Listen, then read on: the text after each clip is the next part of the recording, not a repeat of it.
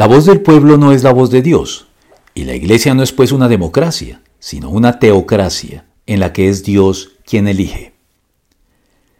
Una de las demostraciones adicionales de que en la iglesia el ideal democrático moderno no puede aplicarse, pues las decisiones y elecciones que marcan el rumbo para los creyentes no se toman mediante recursos electorales, ni consultas, plebiscitos, ni referendos populares,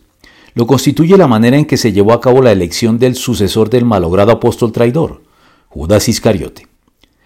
Como ya se vio en su momento, esta decisión se tomó seleccionando a los candidatos con arreglo a un par de requisitos puntuales sin los cuales no se podía aspirar a esta dignidad, como lo son los hechos ya señalados de que cualquier persona postulada para el apostolado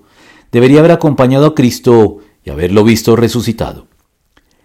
Adicionalmente, la circunstancia por la cual los dos nombres finalmente seleccionados mediante estos criterios, es decir, José y Matías, fueron sometidos a la suerte para determinar quién sería a la postre el sucesor escogido, bajo la convicción compartida por todos los judíos y manifestada en algunas prácticas formales sancionadas por la Biblia en el Antiguo Testamento, de que la suerte no estaba relacionada con un azar impersonal, sino con la voluntad soberana de Dios, no puede hacernos perder de vista la breve pero significativa oración elevada por los apóstoles a Dios para que, a través de todo este proceso, Él fuera quien tomara la decisión final al respecto. Y oraron así, Señor, tú que conoces el corazón de todos, muéstranos a cuál de estos dos has elegido. Hechos 1.24.